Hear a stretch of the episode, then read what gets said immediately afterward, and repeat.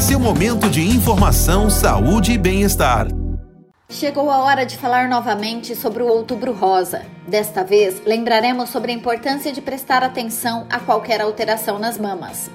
O autoexame é muito importante para a mulher conhecer o seu corpo e detectar qualquer sinal diferente vermelhidão ou irritação na pele, secreções nos mamilos, assim como descamação, formação de crostas ou feridas, dores nas mamas, nódulos nas axilas e quaisquer outras alterações nas mamas e mamilos exigem atenção e devem ser devidamente analisadas por um profissional especializado.